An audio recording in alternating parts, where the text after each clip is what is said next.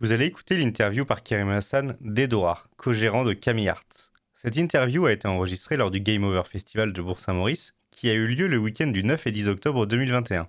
Et je suis toujours au Game Over Festival de Bourg-Saint-Maurice. Je suis avec Edouard de Camille Art, sachant que j'ai déjà interviewé lors du TGS Po euh, qui a eu lieu juste la semaine dernière. Donc David, ton associé, il m'a parlé de vos stands sur les conventions, il m'a parlé également de Pop Galaxy, comment ça fonctionnait, etc. Des différentes, euh, du coup, euh, alors on n'appelle pas ça des figurines, mais plutôt des... on va dire ça des résines. Hein. Des résines, voilà, des différentes résines que vous avez. Donc on a pu voir celle que vous avez euh, présentée lors du TGSPO et il m'a dit que tu pourrais nous donner des informations un petit peu sur le processus créatif, comment, euh, comment ça travaille et puis comment vous obtenez les licences aussi. Ah, J'imagine que c'est compliqué. C'est ça, bah, disons que le bébé Camillard, c'est moi qui l'ai créé au tout début, il y a déjà trois ans maintenant. D'accord. Enfin bientôt trois ans. Euh, David nous a rejoint il y a un an et demi où maintenant vous avez pu échanger il gère la communication, il explique le stand, etc. Ouais, tout à fait. Dans le gros, et moi je gère euh, bah, tout le reste, tout le côté euh, bah, achat des licences, création, euh, usinage, transport, etc. etc. quoi. Voilà, une grosse, une grosse charge, mais c'est très sympa en fait. Dans l'idée. Les, étapes un petit peu. Voilà, bah, on commence par contacter un ayant droit, celui qui a le droit à la licence.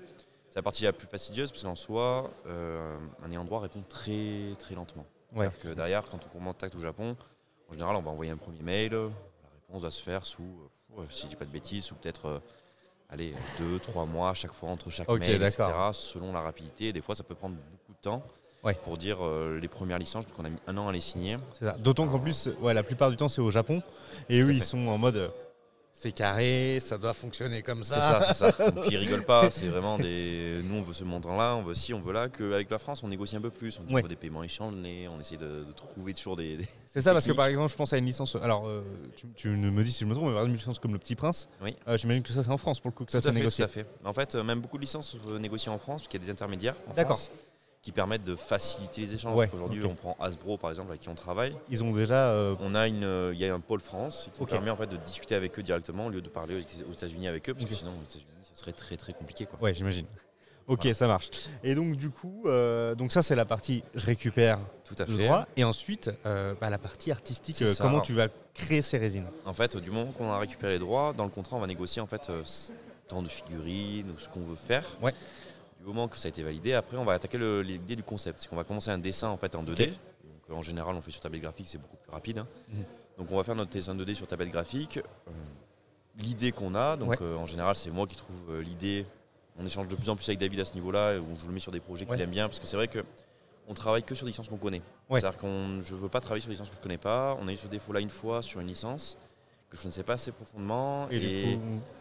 Bah, elle a bien marché, hein. c'était la 4 size, elle a très bien marché, mais le problème c'est que bah, on est moins attaché. Hmm. Donc derrière, il y a moins de sentiments dedans, je pense, que quand on est à fond et qu'on aime la pièce. D'accord.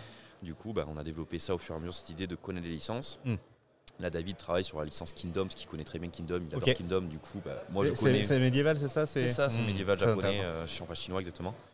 Et du coup, voilà, donc derrière, on va faire cette 2D euh, à fond, on va envoyer aux ayants droit. Ceux-ci vont nous répondre oui, non, les modifications à faire, etc. Du moment qu'on a l'évaluation, on va attaquer la 3D sur ordinateur.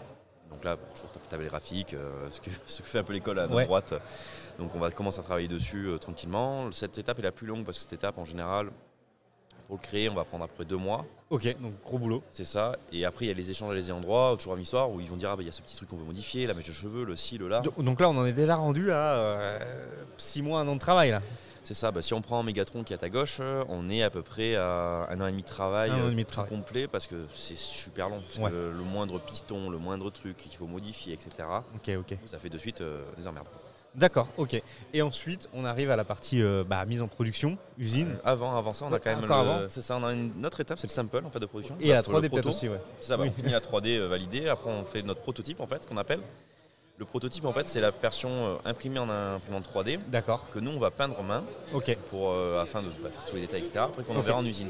Oui, d'accord. Ça permet en fait d'avoir cette, euh, un peu cet échange, on va dire, de, avec les endroits. Oui. Lui, il voit les couleurs, etc. On voit, il voit ce que ça va donner. L'échange, etc. Ça permet bah, de faire quelque chose de propre. Et après, on envoie en Chine pour la production. D'accord. En fait, au moment où on va envoyer en Chine en production, l'avantage c'est que eux, la Chine, ils sont très très doués pour recopier. Ouais. Mais très mauvais pour créer.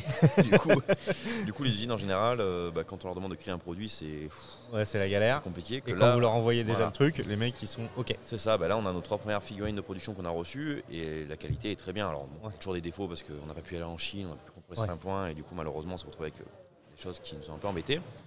Mais par contre derrière on est quand même content et ça nous permet d'avoir cette étape euh, bah, usinage bien propre, Ouais. Avec des cartons bien propres, etc. Parce que c'est vrai qu'on travaille vraiment l'ensemble, parce qu'on a le packaging aussi qui est important, Oui. on a beaucoup de choses.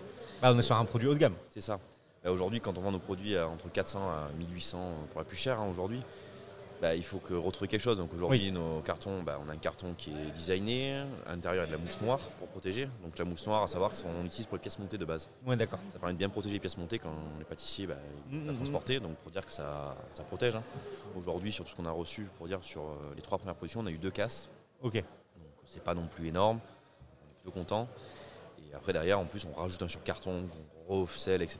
Donc derrière, on essaie de faire au maximum pour protéger la pièce et pour Mm. éviter bah, les SAV et euh, les mauvaises. Ouais, Ouais, c'est ça. Ok, bon bah là du coup on est pratiquement au bout. Il reste plus que la mise en vente et la mise en vente, bah David nous en a déjà un petit peu parlé. Et puis euh, je crois que j'ai cru entendre dire qu'à la fin du mois on allait pouvoir euh, voir ça en ligne déjà? Ou alors c'est déjà le cas? Ou Alors, comment ça se passe? il y a déjà sur Camillart un site web qui Il y a déjà depuis, euh, très longtemps. Le site web permet en fait d'échelonner ses paiements souvent parce que ça permet euh, sur des pièces Oui. comme ça de payer en une, deux, trois. Alors sur Megatron, je crois qu'on est jusqu'à 14 fois pour dire. D'accord. Ça permet de souffler parce que en fait, euh, bah, une fois 1800 euros, des fois c'est compliqué. Oui, oui, oui. Donc ça permet de mettre ça en place. Le site Galaxy Pop, lui, qui est autre chose, hein, du coup, Ouais. qui est notre boutique, on dire boutique. physique, où on fait vraiment de la vente de tout ce qui est pop culture, putain. lui sera en ligne euh, fin du mois. Oui, Ok, d'accord. Donc c'est plutôt, euh, c'est plutôt euh, Galaxy Pop. Ok, très bien. Bon, bah merci beaucoup euh, du coup d'avoir répondu à ces questions, Edouard. Et puis euh, je te souhaite un très bon euh, Game Over Festival. bah, de même, du coup. à bientôt. à bientôt. Merci d'avoir écouté Ange Pop Corner. Retrouvez tous nos podcasts sur vos plateformes préférées et retrouvez-nous toute la semaine sur Twitch.